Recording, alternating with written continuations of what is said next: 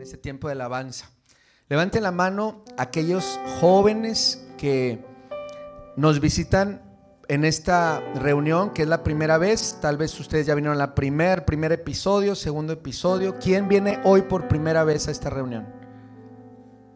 Muy bien. ¿Quién más? Levántela alto, alto, alto, alto, alto, alto. Muy bien. Bienvenidos. Denle un aplauso a quien se integra a esta serie de temas. Ahí alrededor, dale la bienvenida a los cuatro que están alrededor tuyo o a los cinco que están alrededor tuyo. Dile, qué bueno que estás aquí. Están allá, acá hay lugares enfrente. Por favor, vénganse, acomódense.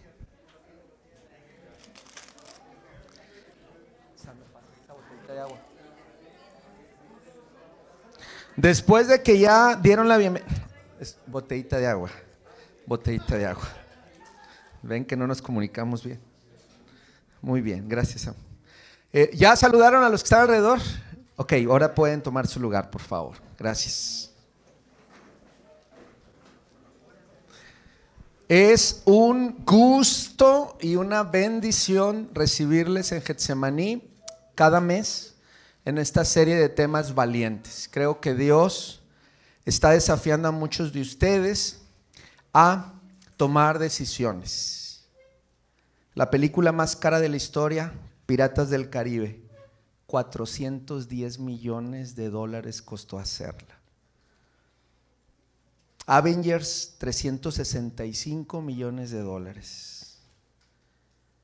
Y quiero hablarte de una historia que hoy ha costado muchísimo más que eso.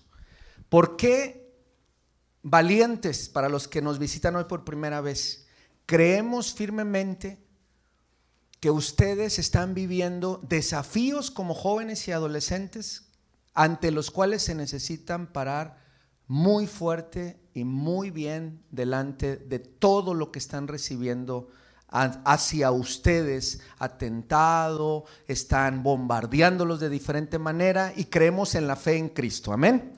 Entonces la fe en Cristo te hace pararte firme en la vida y te permite ser valiente. Ok, entonces, primer episodio, hablamos de Josué, un joven que tuvo que ser valiente en un momento oportuno de su vida. Segundo episodio, hablamos de Esther, una mujer que tuvo que ser muy valiente para el tiempo que le tocó vivir. Y en todos ellos hacemos un paralelo con nosotros. ¿Qué tiempo te está tocando vivir y por qué Dios te está pidiendo que seas valiente, hombre o mujer? Hoy vamos a ver el tercer episodio y se llama subtítulos. Y ahorita me vas a entender por qué subtítulos, ¿ok? Entonces, bienvenidos a todos los que nos visitan hoy de otras iglesias. ¿Hay de otras ciudades afuera de Monterrey aquí? ¿No? El mes pasado había de, habían de Tijuana, ¿verdad? Y venían también de McAllen, este, estuvieron con nosotros. Entonces, hoy todos de Monterrey, área metropolitana, les damos la bienvenida. Si vienen de otros países también, si vienen de otras galaxias, porque ya saben, ¿verdad? Que, que ahora ya oficialmente hay vida en otros planetas, entonces tenemos que dar la bienvenida, ¿ok? Los subtítulos en el cine comenzaron a utilizarse en la década de, los, de, 1900. El primer ejemplo conocido de subtítulos fue una película en 1903 y fue un francés que produjo la película llamada El asesinato del duque de Guisa. Esta película presentaba subtítulos en el francés para que el público pudiera entender mejor el diálogo porque se estaba presentando a italianos. Entonces era la manera de entender. Sin embargo, los subtítulos no se generalizaron inmediatamente debido a las limitaciones técnicas. No podían empalmar la escena con las letras, con el sonido. ¿sí? Entonces, estamos hablando de los 1900. Fue la década de 1920 cuando los subtítulos comenzaron a ganar popularidad y la primera vez que empezaron a tomar fuerza simplificó el asunto. Mucha gente podía entender lo que pasó. Me tocó vivir en Estados Unidos hace ya un buen tiempo. No sabía inglés y sigo sin saber inglés. Pero los jóvenes, como ustedes, me dijeron, el domingo en la tarde nos vamos al cine. Vamos pues. Y pues lógicamente era una película sin subtítulos. Yo qué tenía que hacer? Estar muy atento. Primero, ver la escena y luego voltear, porque si se reían ellos, ¿qué creen que yo tenía que hacer? Pues no me, no me iba a, estar fuera, no sé, se reían, ja, ja, sí, sí, no, ja, ja, ja, Empezaban así a asustarse y ¿qué tenía que hacer yo? Pues empezar así a asustarse, ya viste eso, sí, ya viste, me explico. Y entonces al final siempre me decían lo mismo, ¿sí entendiste todo? ¿Y qué creen que respondía? Es claro, ¿verdad? Yes, ¿verdad? Yes en inglés, ¿verdad? Entonces, ¿a cuántos les ha pasado eso? No sé, yo sé que ustedes todos hablan inglés y francés, así que no tienen problema con eso. Ahora la tecnología de las plataformas, ahí aparecen los subtítulos y no tienes problema. Pero estoy hablando de que a mí me pasó y entonces yo tenía que aparentar algo que no era y tenía que expresar algo que no sentía para poder estar dentro de qué? De un grupo de la chaviza. No, si no me sentía mal, bueno, hoy quiero decirte que muchos de nosotros estamos batallando para verbalizar ciertos sentimientos y pensamientos con los cuales estamos lidiando. Lo más fácil es guardar silencio. Y entonces yo digo, que Dios debiera de ponernos a todos, especialmente a los adolescentes y a los jóvenes, para poderlos entender mejor, a lo mejor una pantallita con subtítulos, ¿verdad? Estoy triste, ¿verdad? Porque la respuesta a veces, ¿cómo estás? Bien. ¿Todo bien? Sí. ¿Estás enojada? No. ¿A dónde quieres ir a cenar? Donde quieras. ¿Tienes hambre? No. ¿Qué película quieres ver? La que sea, menos Barbie. No, no es cierto. Está bien, está bien. Vamos a ir a ver a Barbie. Ya se lo prometí a mi esposa. No le dije cuándo, pero vestido de... No, corbata rosa al mes. Entonces, aquí el punto es que muchos batallamos para expresar las cosas. ¿Cuántos batallamos con eso? ¿Qué es lo más fácil? Meterte a tu cuarto y cerrar la puerta y dejar a tus papás ahí con un interrogante de qué está pasando con él, con ella. Dejar al novio ahí en visto.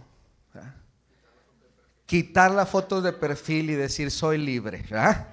Y ya con eso, wow, puros testimonios aquí adelante. Por eso lo pusimos a, este, a, dirigir, ¿verdad? Para que ver si el Señor ya ahora sí toca su vida pero Dios está hablando con él. Muy bien. Este, pues te le atraviesa las balas, hermano. Entonces, dicho lo, que acabo de decir, eh, quiero decirles que voy a ver dos historias a través de las cuales las personas de las historias de la Biblia batallan para sacar sus realidades Tú no eres el único que batallas para decir lo que sientes. Tú no eres el único o la única que batallas para decir lo que piensas. Pero quiero decirte que es necesario que escuches la reflexión de hoy porque se requiere valentía. ¿Para qué? Para brincar el siguiente paso. Tal vez estás viviendo una tormenta que no debieras de estarla viviendo solo o sola. Y nada más el hecho de externarla puedes recibir ayuda inmediata. Si no quieres de una persona, puedes externarla a través de la oración y puedes recibir ayuda inmediata. No sé si sabían esta noticia, pero el pacífico actor Will Smith, ¿ah? él nunca ha cacheteado a nadie, junto a Sony Pictures están interesados en adaptar la historia de los hermanos Abel y Caín. Este proyecto es de Sony y lo tenían para hacerlo desde el año pasado, pero todavía no encuentran a los actores para poder hacer la película La leyenda de Caín y cuando salga pues la, veremos. ¿Ok? Voy a hablar de, de, esta historia antes de que Will Smith la adapte. Abra su Biblia en Génesis 4, versículo 3. Prende tu Biblia si traes tu celular y quiero que vayas conmigo Génesis 4, versículo 3. Con un amén, sé que ya están ahí.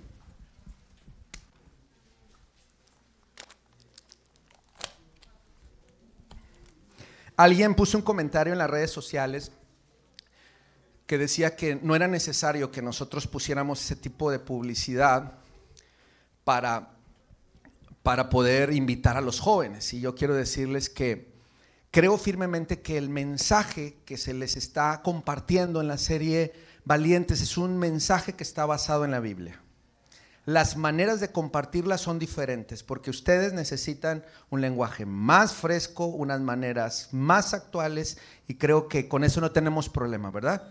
Pero yo creo que sí, siempre nuestro mensaje debe de estar basado en el libro de Dios, porque creemos que Dios es el que cambia a las personas, nos ayuda en nuestras situaciones, así que eh, si me estás viendo, Dios te bendiga. No, no es cierto, no es cierto, no es cierto, no es cierto. Ok, Génesis 4.3 dice, y aconteció andando el tiempo que Caín trajo del fruto de la tierra una ofrenda a Jehová.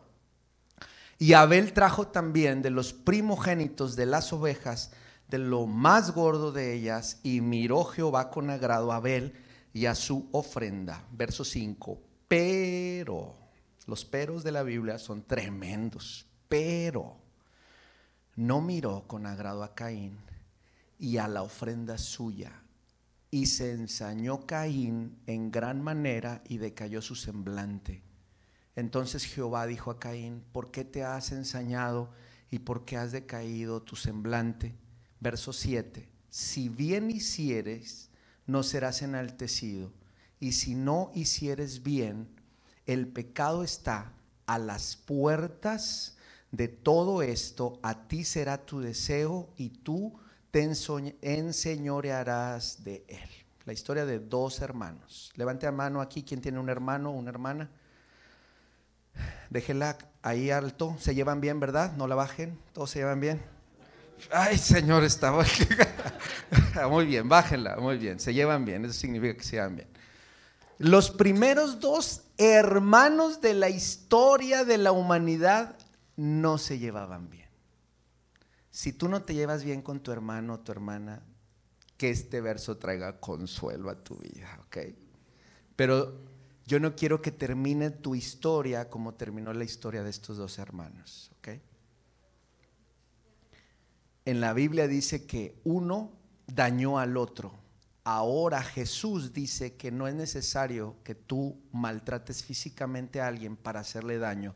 Solo con que digas una mala palabra hacia él, ya lo estás dañando delante de Dios. Así que la historia de Caín y Abel es, es muy ilustrativa para todos nosotros. Dice, habla de dos relaciones, la horizontal y la vertical. Y yo quiero como joven que, tú estés muy consciente de que Valientes es una serie que te va a desafiar a estas dos coordenadas, la horizontal y la vertical. Queremos que tú mejores tu relación con Dios. ¿Cuántos dicen amén? Amén. ¿Ok? Y esto es a través de Cristo, no hay otra. Pero también que conozcas a otros jóvenes, otros adolescentes de otros lugares, otras personas y que puedas tener que una mejor relación con quién? Con ellos y puedas hacer amigos. Y creo que cuantos más amigos tengas, que tengan temor de Dios y que tengan buenos principios y que tengan esta relación con Dios, va a ser mejor, mejor para ti. ¿Ok? Entonces, dice aquí la palabra de Dios que aconteció en un tiempo que Caín y Abel decidieron dar una ofrenda. Clara, te voy a decir algo. Dios no está pidiéndonos que le hagamos una ofrenda a Él. La relación que Él quiere tener con nosotros debe nacer de dónde? Del corazón. Yo quiero ir a la iglesia, yo quiero cantar, yo quiero adorar a Dios, yo quiero, ¿por qué? Porque eso me conviene a mí. Yo no veo a Dios diciendo, necesitan hacer algo para mí. ¿Me explicó? Nada más que las formas de hacer son diferentes. Dice que Caín agarró lo que había por ahí y Abel se esmeró en darle a Dios lo mejor. ¿Sabes qué es lo mejor que tú tienes? Tus fuerzas y tus años. Estás en el mejor momento de tu vida. ¿Qué daría Samuel? ¿Qué daría Samuel por tener su edad? No, no es cierto.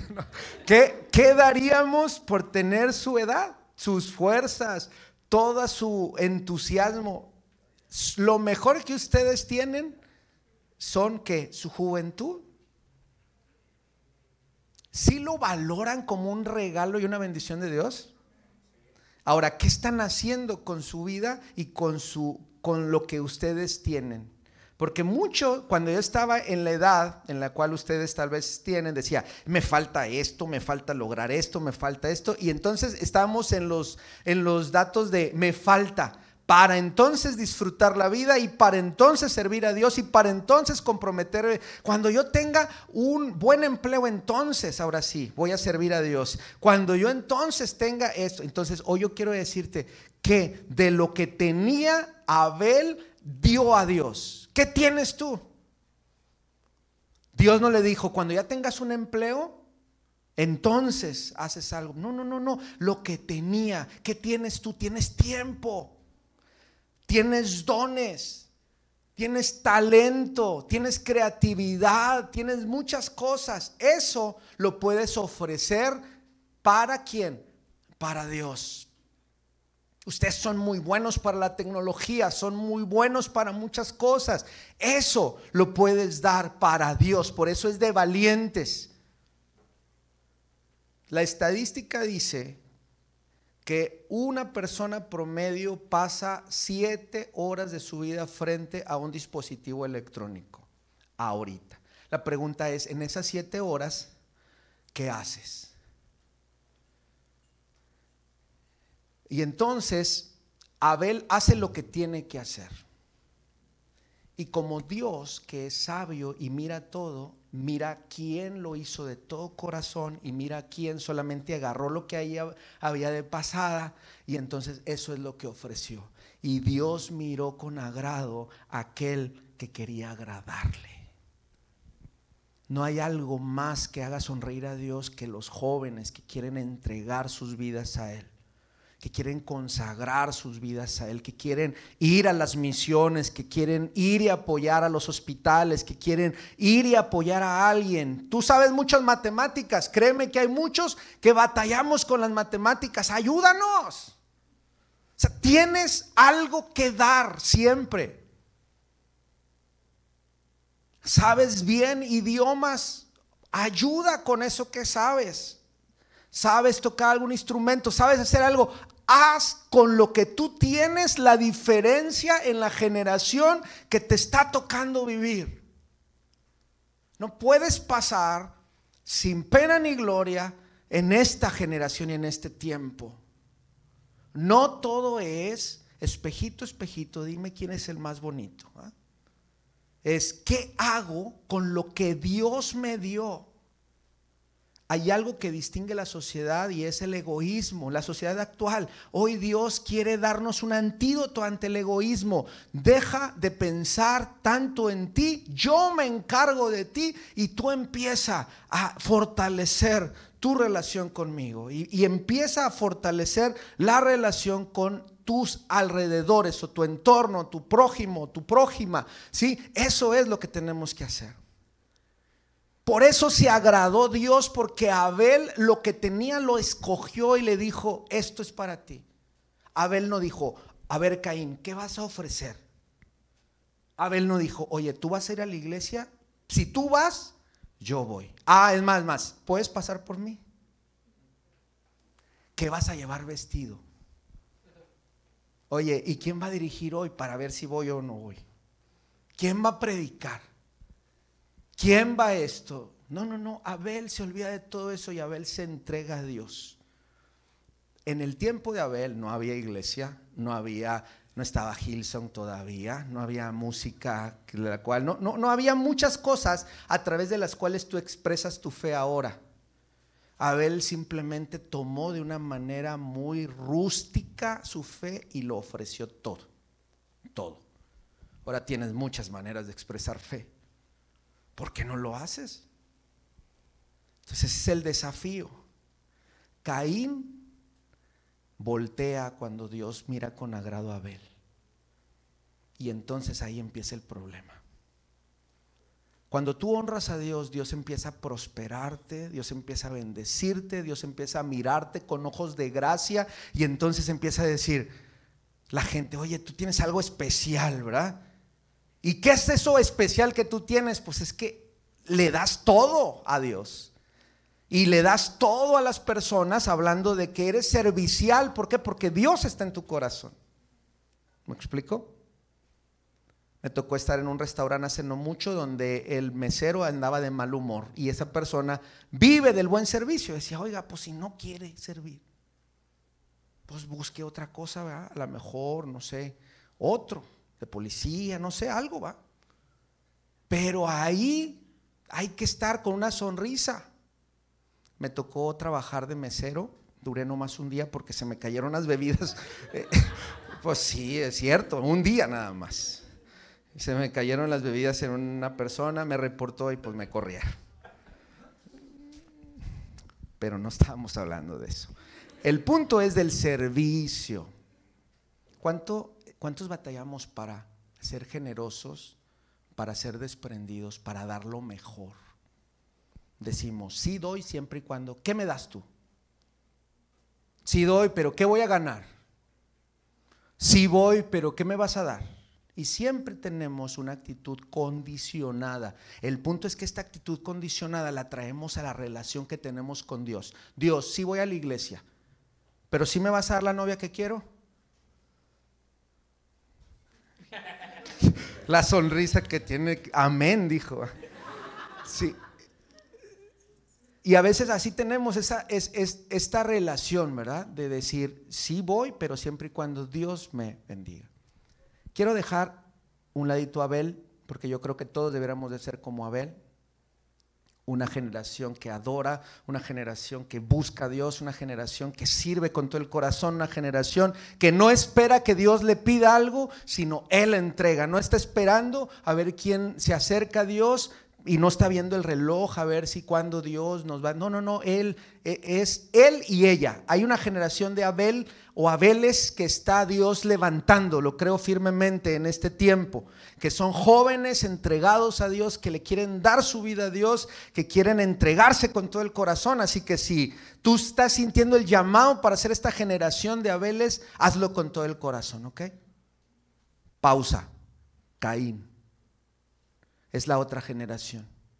La generación que no da todo lo que tiene que dar, pero entonces cuando el otro es prosperado, le entra la envidia.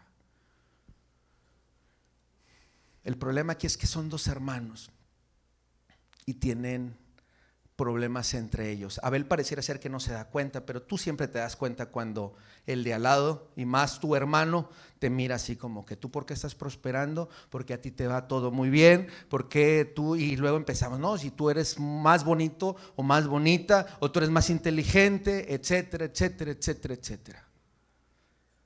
Quiero confesar y quiero decir que como padres a veces cometemos errores y a veces inconscientemente, aunque no lo digamos, a veces tratamos de una manera a un hijo que a otro hijo. Y con eso nosotros como padres, padres imperfectos, nosotros metemos en problemas la relación de nuestra familia.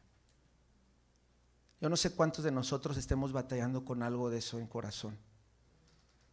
Y ahí es donde empezamos con subtítulos. Yo siento que mi mamá no me acepta como yo soy. Yo siento que mi papá no me acepta y tengo que hacer todo para ganarme su aceptación, su reconocimiento y estás desviviéndote y vives cansado tratando de que papá voltee o que mamá voltee y vives agotado y vives agotada y, y, esto ya se te cargó y te preguntan cómo estás y tú dices todo muy bien y yo quisiera que pudiéramos tener un subtítulo para que tú pusieras aquí, ya estoy harto, ya estoy harta, ¿verdad?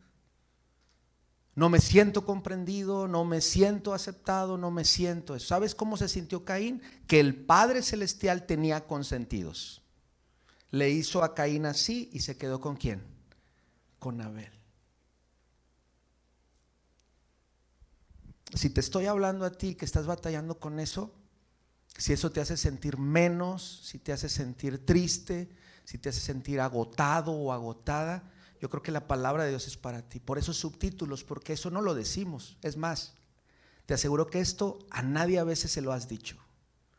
Pero muy en el fondo de tu corazón tienes algo ahí que necesitas hoy liberarlo en el nombre de Jesús. Hoy entrégaselo a Dios. No, no, no, no me lo tienes que decir a mí, no se lo tienes que decir a la persona del lado. Hoy díselo a Dios. Señor, ¿sabes qué? Tú que entiendes y que conoces mi corazón, sabes que yo ya no puedo cargar y seguir cargando con esto. Así que vengo y, me derramo delante de ti. ¿Qué sucede? Que tus pensamientos tienen la capacidad de moverte a acciones y que estas acciones te pueden llevar a tu destino o te pueden estancar en el destino que Dios no quiere, sino que te puedes estancar en tu vida. Por ello era importante dialogar con Caín. Y sabes que Dios busca dialogar con él. Y hoy Dios quiere dialogar contigo. ¿Cómo te sientes? Mira el diálogo de Dios con Caín. Ve el verso 6. Quítale el nombre Caín y ponle tu nombre si quieres. Y entonces Jehová le dijo a Derek, ¿por qué te has ensañado? ¿Por qué ha decaído tu semblante? ¿Por qué ya no tienes la sonrisa de antes? ¿Por qué a veces te quedas callado, callada y no hablas? Y nadie sabe lo que estás pensando por esos subtítulos, porque necesitamos a veces eso. Pero te tengo una buena noticia. Dios sí conoce tu corazón. Jesús conoce tus pensamientos y lo que estás cargando ahí. Y esta reflexión de valientes es para decirte, detente antes que te pase lo que le pasó a Caín antes de que cometas una mala decisión. Yo me imagino a Dios ahí en una mesita, en un café. A ver, vamos a sentarnos. ¿Cómo te sientes? ¿Por qué estás triste? Era la oportunidad. Me siento triste porque yo debía esforzarme más en esta ofrenda. No pensaba que significaba tanto para ti, ¿verdad? Y ahí Dios le hubiera dicho, oye, bueno, está bien, la vida de adoración es una vida para siempre. No es un solo acto, no es un sábado en la tarde. Si este día fuiste allá las fuerzas a la iglesia, bueno, la próxima vez que vayas, ¿qué tienes que hacer? Ve alegre, ve dispuesto a, a dar todo tu corazón, pero no pasa nada. Vamos a seguir adelante. Pero mira, mira el diálogo. ¿Por qué te has ensañado y por qué has decaído tu semblante? Si bien hicieres, no serás enaltecido.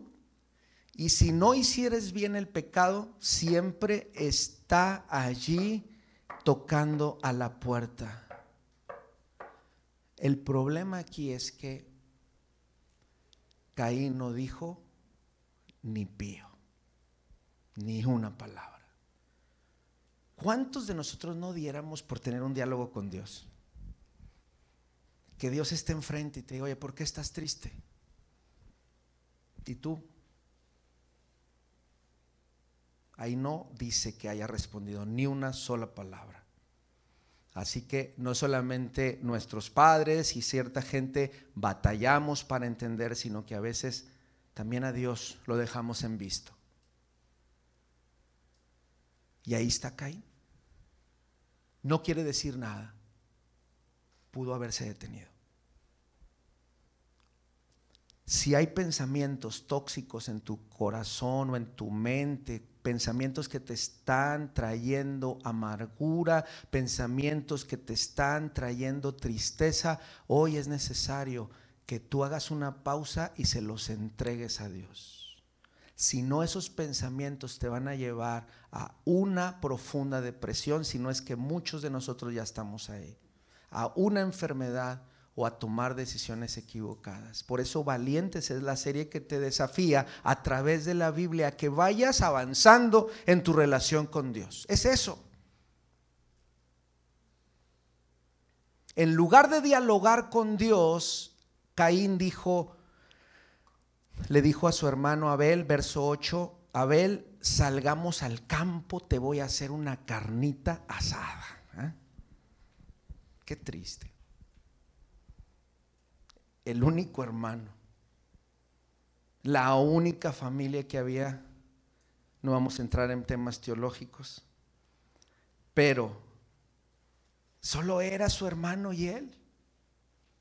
Y por haber dado cabida a esos pensamientos no dialogados, no reflexionados, él toma acciones y es, si me deshago de mi hermano, me deshago de todo esto que siento.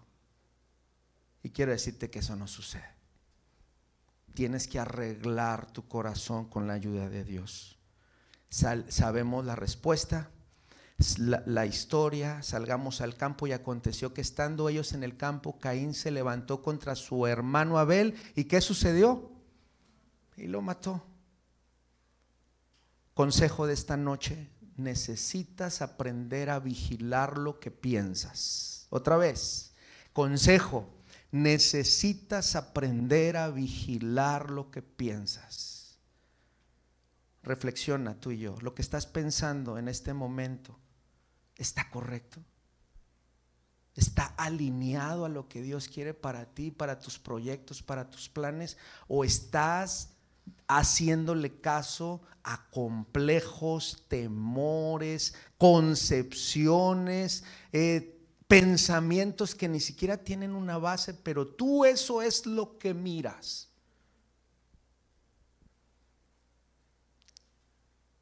Lo, lo que piensas va a marcar tu destino, por eso tienes que aprender a discernir tus pensamientos. Tienes que aprender a escoger tus pensamientos. Confieso, y yo creo que todos los que estamos aquí, que no todos los pensamientos que andan merodeando nuestra cabeza son buenos. Pero tú y yo tenemos que aprender a escoger con qué pensamiento nos vamos a quedar. Alguien escribió, yo no puedo impedir que las palomas anden alrededor de mi cabeza, pero sí puedo impedir que aniden allí, aquí arriba. Así que, ¿qué pensamientos estás allí reflexionando? Tú solo, porque nadie más los conoce, por eso son subtítulos, ¿verdad? Yo creo que muchos de nosotros nos avergonzaríamos si lo que estamos pensando en este momento empezara aquí a aparecer en una pantalla, leeremos así, ¿verdad? Pero eso que solo tú piensas, ahí en lo profundo de tu corazón, ahí en lo profundo de tu mente, es lo que Dios quiere hoy confrontar. Y para eso se requiere valentía. Hasta allá quiere ir. Entonces hay pensamientos que vienen de uno mismo, que son reflexiones, conjeturas, conclusiones, porque uno ha vivido, pero también quiero decirte que hay pensamientos que vienen de alguien más. Tú no eres eso, tú no sirves para nada, tú nunca vas a poder realizarte, tú no eres bueno para esto, tú eres menos que yo, tú eres... Y el problema aquí no es de la persona que lo dice, sino de la persona que se lo cree, es correcto.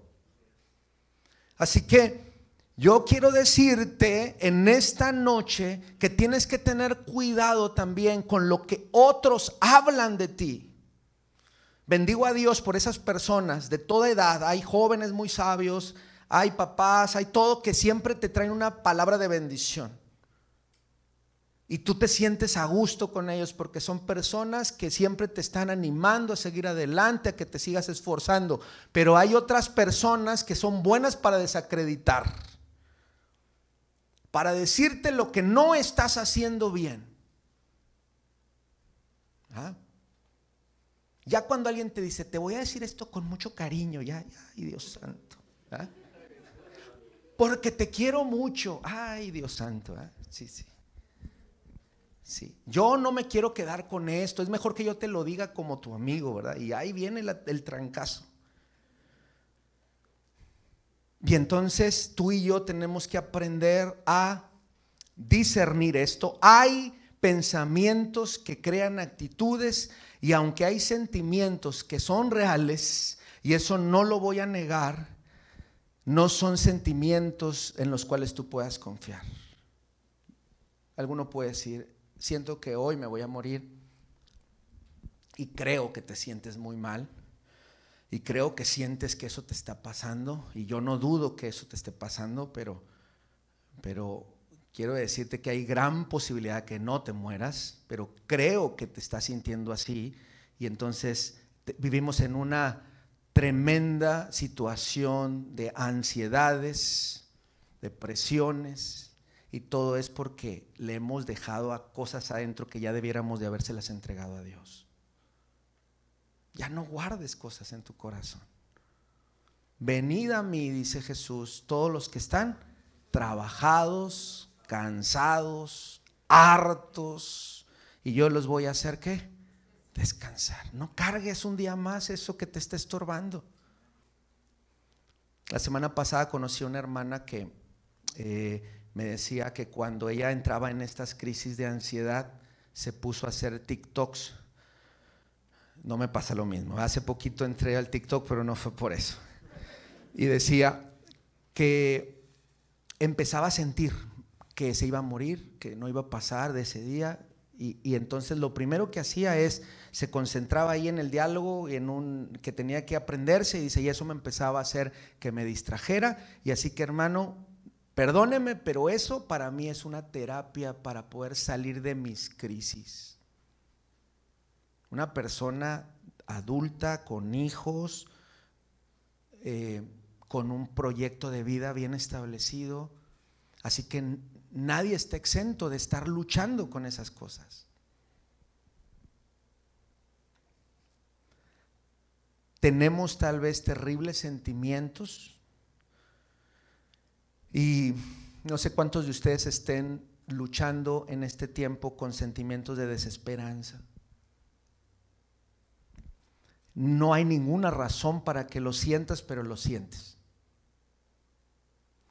¿Cuántos de nosotros estamos lidiando con sentimientos de soledad? Y tienes una familia y tienes gente a tu alrededor, pero te sigues sintiendo o solo o sola. No sé cuántos de nosotros estamos lidiando con sentimientos de ansiedad y sientes que las noches son largas, temores. Así que la escritura en esta noche te quiere decir, sé vigilante. Vigila lo que se anida en tu mente y en tu corazón. Vigila lo que está en tu mente y en tu corazón. Debemos ser honestos y necesitamos ayudas de, ayuda de personas para sortear esto. Yo creo que alrededor de ti hay una persona sabia, digna de confianza. Yo no le voy a poner el nombre. Pero yo creo que puedes encontrar una persona sabia que te dé contención. Contención es ayuda, soporte en medio de tus crisis. Cuando empiezas a dialogar con esta persona, le dices, oye, yo estoy pensando eso. Y ya cuando ella te dice, estás loco, si, si te escuchas lo que estás pensando, entonces uno escucha sus pensamientos como que le cae el clic. Dice, ¿de veras? ¿Cómo es posible que yo esté haciéndome daño? ¿Cómo es posible? Y la gente te dice, oye, ¿no te das cuenta que tienes todo? Tienes una familia que te ama, tienes una familia de la fe, tienes esto, tienes esto y este, pero a veces necesitas que alguien afuera que te lo diga y te lo recuerde. Hoy Dios a través de su palabra te dice, tienes un Dios que te ama. Tienes un Dios que se sienta a dialogar contigo. ¿Sabes a qué distancia está Dios? A la distancia de una oración. En este momento ya puedes comenzar a, dialogar con Dios. En este momento preciso. Así que no digas, es que es un Dios alejado, lejano. No, no, no, Dios está aquí. Tú puedes en este momento dialogar con Él. Y aparte, no te ama tanto. Claro que te ama tanto porque a su único Hijo, Jesucristo, lo entregó por amor a ti. Para que Él cargara todas tus ansiedades, cargara todas tus luchas, cargara todos tus pensamientos, cargara todo eso que, que, te, que te hace detenerte como persona para que tú fueras libre. Así que no seas una persona de subtítulos. Una persona que necesita aquí una pantalla para poderle entender. Una persona que se queda callado y se mete todas las, las, cosas de su vida y nadie sabe. Se pone en un cerco, le pone púas, le pone ah, malla electrificada y todo para que nadie se acerque. No te conviene. Somos personas que fuimos diseñadas para vivir en comunión, para vivir en relación con otros. Así que hoy Dios te está desafiando. No te pido que abras por completo y de un día para otro, pero empieza a purgar tus pensamientos a decírselos a Dios, a encontrar una persona. Si en algo te puedo servir, estoy para servirte. Te puedo ayudar. Alguien, tus pastores, hay líderes, hay, pero hay gente que ha tomado malas decisiones, incluyendo hacerse daño, atentar. ¿Por qué? Porque piensa que todo lo que está pasando aquí en su vida, en su mente es real y no es real. Ahí es donde Dios tiene que clarificar tus pensamientos. No todo lo que piensas es real. Segunda lección. Por ello el consejo es llena tu mente de qué? De la palabra de Dios. No todo lo que piensas es real a menos que estés pensando las cosas de Dios. Cree esto, desafíate con esto. Así que hoy te pido que tú pases todo lo que piensas a través de este filtro. Señor, esto que estoy pensando, pasa el filtro de tu palabra. Yo digo que no valgo nada, pero tú qué dices? Dios dice, eres la niña de mis ojos. Yo digo que nadie se interesa por mí. ¿Qué te dice Dios? bajo tus alas estarás seguro. No tengo para salir adelante, nunca voy a obtener lo necesario que te dice la Biblia. Yo soy tu pastor, dice Dios, y nada que te faltará. ¿Por qué le crees a esas cosas que se anidan cuando no son de Dios? Valiente es la persona que empieza a tener cuidado con lo que pasa por su mente. Dios se acercó a Caín y le dijo, cuéntame, él no quiso, pero yo espero que tú sí quieras hablar con Dios esta noche. La película Los Diez Mandamientos, una película estadounidense, fue realizada en 1956, no sé cuántos de ustedes ya la vieron, fue la primera película de los Diez Mandamientos donde aparecía que se partía el mar, ¿no se acuerdan de esa escena que todos nos quedamos, wow? Ahora si no aparece Spider-Man decimos, no estuvo buena, ¿verdad? Pero era lo que había para 1956 y quiero terminar con una historia de esa parte de la Biblia, Éxodo 1.11. Quiero darte unos consejos finales para aquellos que están luchando con opresión en su vida, con pensamientos que los están menguando, mermando.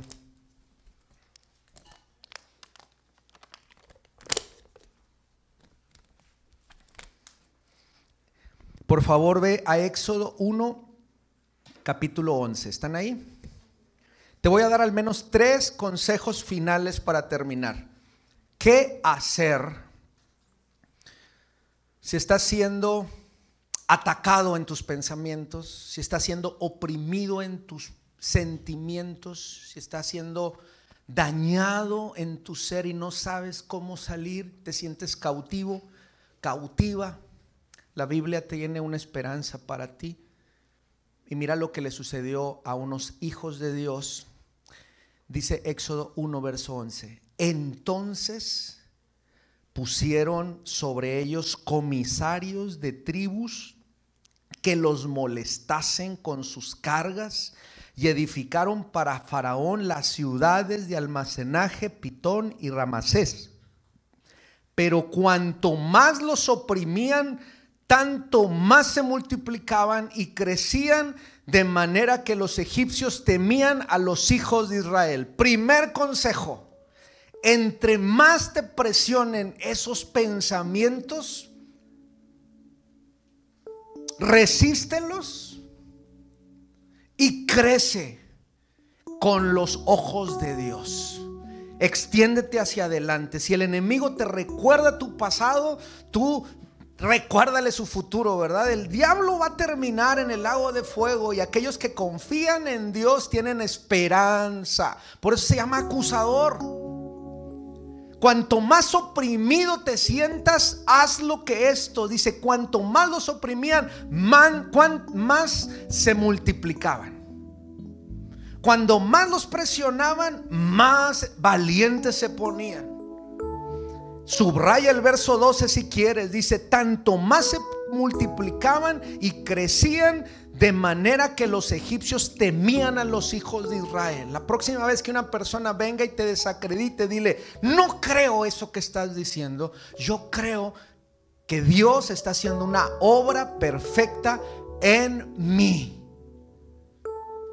Tal vez tú no lo veas, pero yo sí lo creo. Cuanto más te presionen, agárrate más de Dios.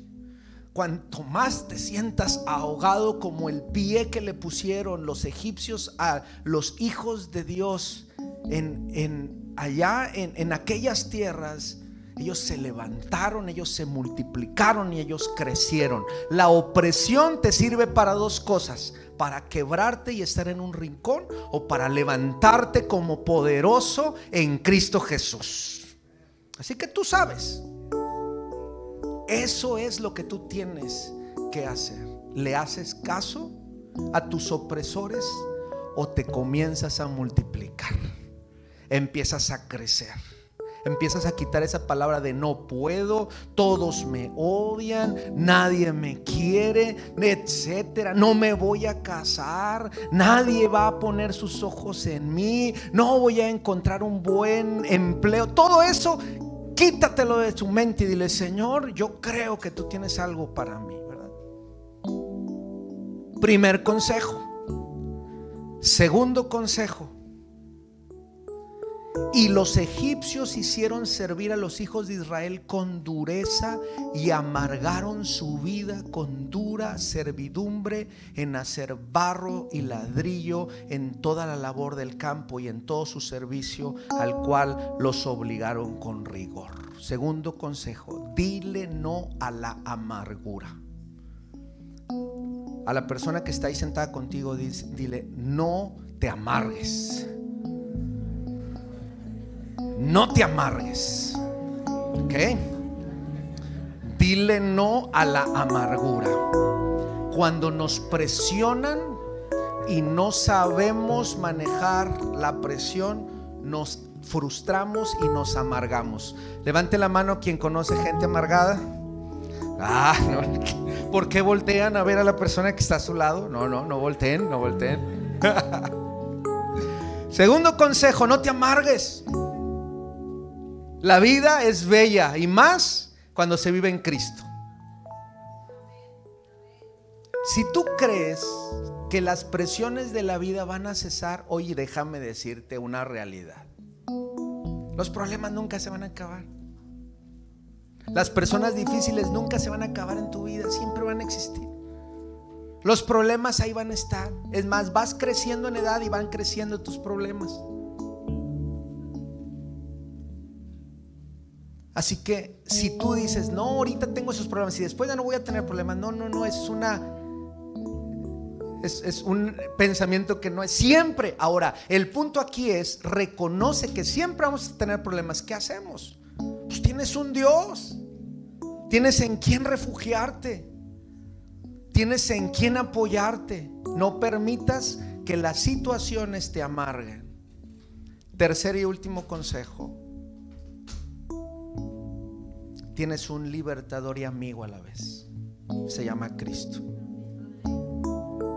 Si no sabes cómo liberarte de pensamientos y siempre andas con todo turbado aquí de tu, de tu mente y dices, yo quisiera estar en paz, siempre traes ahí sentimientos, hoy es una buena oportunidad para orar a Dios y decirle, Señor, hoy necesito paz en mi espíritu y en mis pensamientos quiero invitar a todo joven, hombre o mujer valiente que esté batallando con algo de lo que hemos hablado hoy, que se ponga de pie.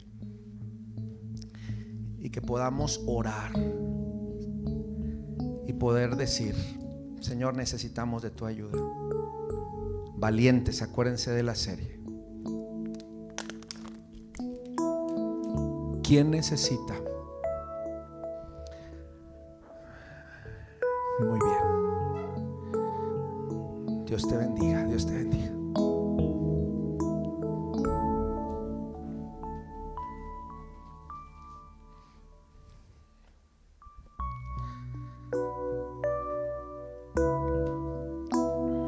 ¿Alguien más?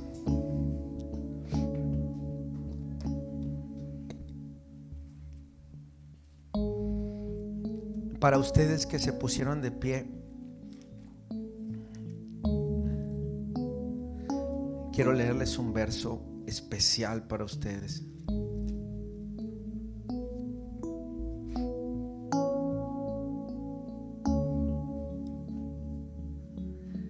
Dice el siguiente capítulo de Éxodo, y subió el clamor de ellos con motivo de su opresión, y oyó Dios el gemido de ellos, se acordó de ellos y los libró si tú reconoces que necesitas a Dios y quieres orar a Dios, la Biblia dice que Él viene a tu rescate. ¿Tú lo crees?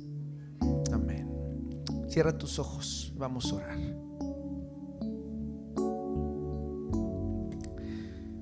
Te voy a dar un tiempo para que tú ahí le digas a Dios lo que estás sintiendo en tu corazón.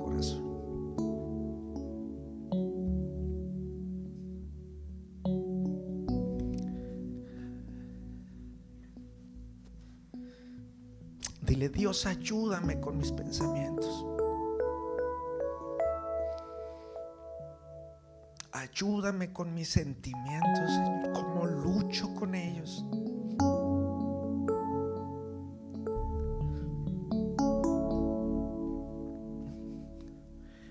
Sufro con pensamientos de inferioridad, con tristezas, a veces días amargos.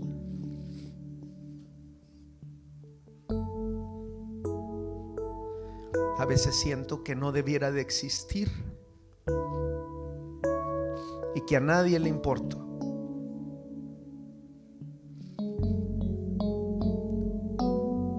Pero hoy te entrego estos pensamientos que no corresponden a lo que dices en tu palabra.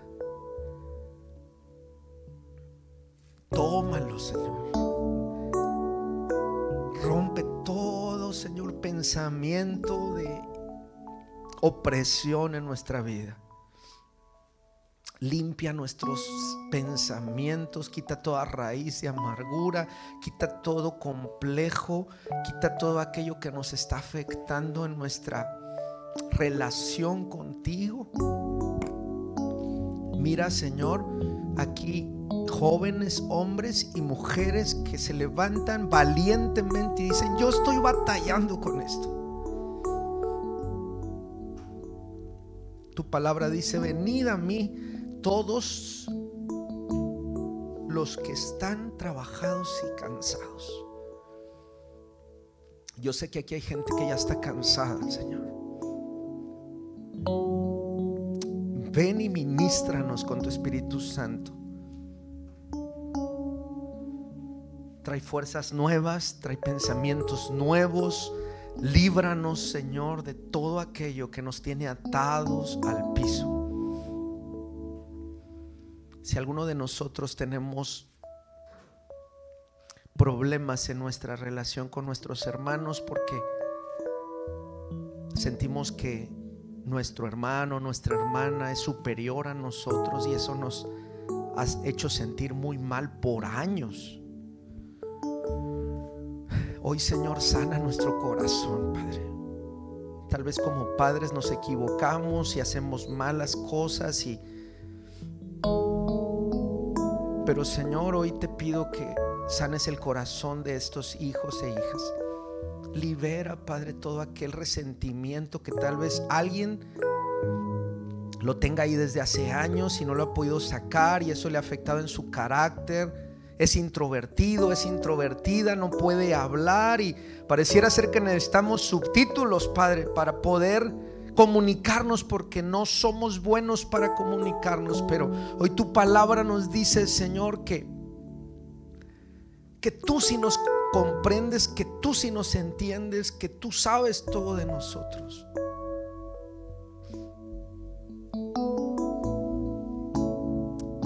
Sana corazones esta noche, Padre. Yo no sé cuántos de nosotros, alguien en nuestra infancia, nos hizo daño, nos maltrató, nos abusó, algo, Señor, y, esto nos ha marcado para toda la vida. Y eso nos ha hecho sentir sin valor, nos ha hecho sentir muy mal, Señor. Pero hoy, hoy vienes con tu espíritu a sanar, a liberar, a traer, Señor, gozo nuevamente, alegría. Así como a tus hijos los sacaste de Egipto Señor, hoy saca de toda cadena de pecado, de tristeza, toda atadura, rómpela en el nombre de Jesús. Que podamos ser como estos israelitas, entre más los oprimían, más se multiplicaban y más crecían. Nos levantamos en el nombre de Cristo, Señor declaramos jóvenes victoriosos en el nombre de Cristo. Declaramos que estos jóvenes te van a servir. Levanta una generación de Abeles en el nombre de Jesús. Que el único deseo sea agradarte, adorarte dar lo mejor.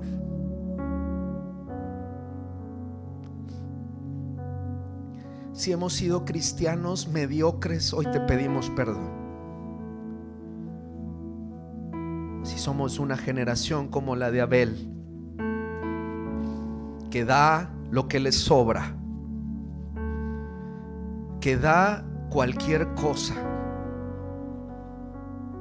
que siempre tiene envidia del hermano, hoy transforma nuestro corazón en el nombre de Jesús. Si alguno de los que estábamos aquí estaba a punto de tomar una decisión trágica, hoy deténlo en el nombre de Jesús. No permitas que el enemigo tome parte ni suerte en la vida de ninguno de los jóvenes aquí. Son vidas para ti, Señor. Para ti, Señor. Gracias por tu palabra por tu ministración, por tu espíritu. Gracias por estar entre nosotros. En el nombre de Jesús. Amén, amén. Gloria a Dios. Dale un abrazo al hermano que está ahí. Te esperamos en un mes. Dios te bendiga.